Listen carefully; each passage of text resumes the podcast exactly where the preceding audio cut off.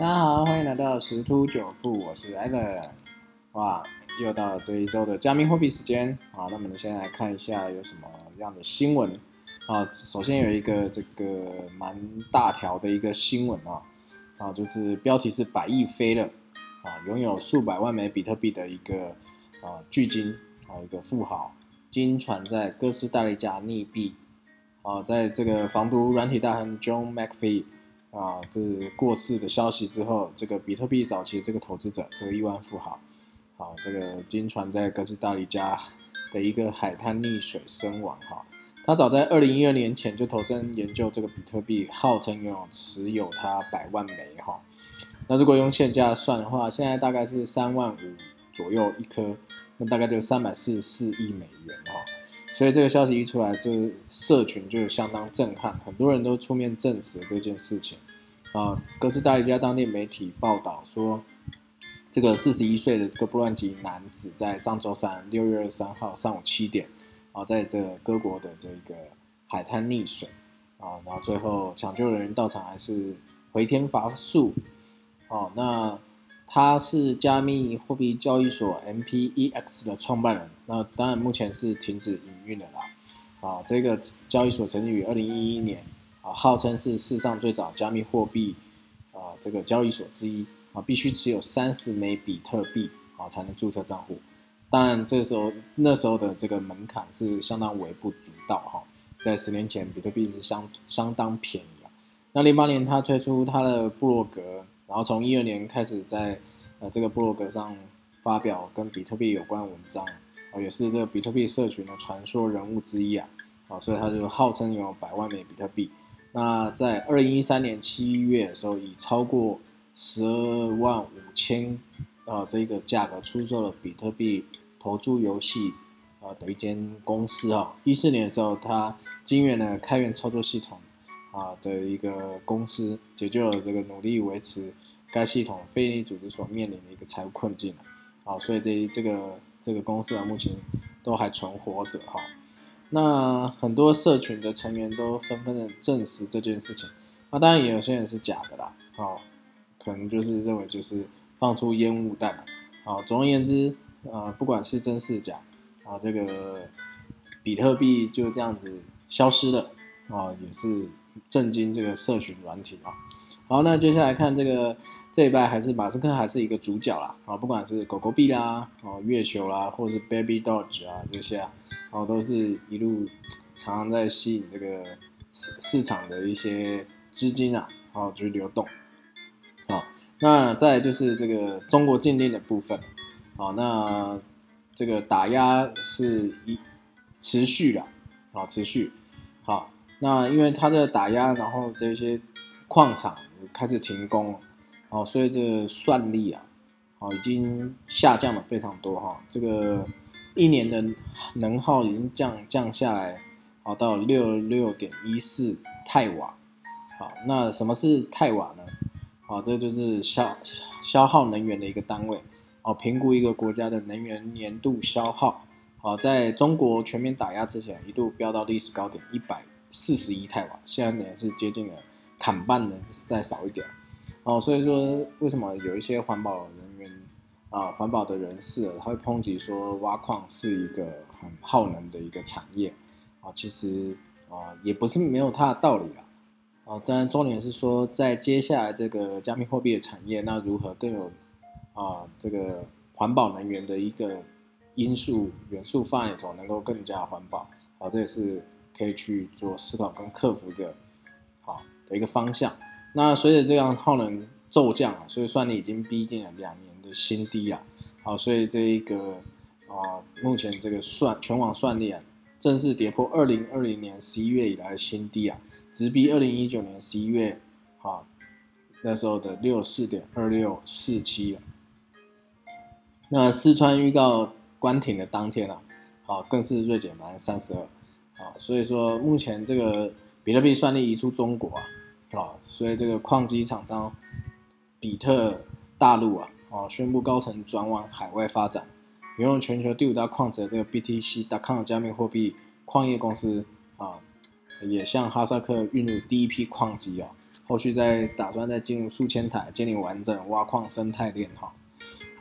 总而言之，因为这个中国打压关系啊，所以说应该会重新分配这个矿区的一些啊这个生态啊，啊这个不管如何，当然我们希望能够算力能够尽速的回复了，这样对于一个币价也是有一个正面支撑的一个效应。好，那再就是说。哦，这个上次有提到过这个 S two F 模型啊，啊，它那时候是预测年底会达到十三万五这个价位，好，那以它这有一个 Plan B 啊，这这个模型啊，它是预测未来六个月啊会决定这个模型的成败与否哈。好，那我们接着来看一下这个 S2F 模型啊，就是所谓的库存流量比啊。啊，它是匿名 Plan B 的分析师于二零一九年提出了一个比特币价格预测指标啊，啊，计算方式是库存，就是所谓供应量除以流量，就是产出啊，主要用以量化稀缺性，从而对币价做出预测。简单的说，就是这个 S S two F 值越高，意味着标的资产的稀缺性越高。好，所以他首次提出这个模型的时候，提供的贵金属数据表示啊。如果以黄金为例啊，那 S2F 值显示为六十二，代表说当前的黄金的地下库存至少要六十二年才会枯竭。和银的二十二相比，可以看出黄金的稀缺稀缺性啊，较这个白银高出很多。那目前比特币的是四十九，啊，跟当初的二十五要上升了很多。那最主要原因是因为每四年一次的区块奖励减半，所以比特币变得越来越稀缺。那这个模型有没有可能会失效？所以在网络上有些人在论战。好，那当然，这这个 Plan B 在提出这个模型之后声名大噪，因为在首次提出的时候，精准的预测比特币将在第三次区块链这个奖励减半后的一两年之内，哈，站上五万五这个价位啊，获得这个社群极高一个推崇。那目前它的预测走势跟实际情况是大致上相似。好，如果以乐观预测，比特币将在二零二四年上看二十八点八万美元的一个水平。今年算是呃，目前是二零二一年中，所以大概就是最多三年左右时间了，好就会比现在这价格再涨大概八倍左右啊。不过因为这个这个也有讲到 S2F 模型仍然存在一些误差值，现阶段这个模型就明显偏离这个实际走势啊。啊，虽然这个在啊，上月就六月中旬建立表示啊，这个偏差值属于减半事件后的惯性啊，但是随着这个目前看起来是死亡交叉哈，越来越逼近啊，市场也没有一个主要起色啊。如果以技术面来看的话，就是死亡交叉；如果以消息面来看的话，就是中国打压或是各国一些监管啊的一些消息出现啊，所以目前这个 Plan B 啊也是。似乎不得不承认，这个 S2F 可能会失效。啊，那不论如何啦，那至少这一这最近这一周吧，这个加密货币这个走势相对于前几周来讲好很多。啊，从昨天开始就有试图要呃一直往上，然后从三万三这个低点一路到三万四，啊，今天又再突破到三万五。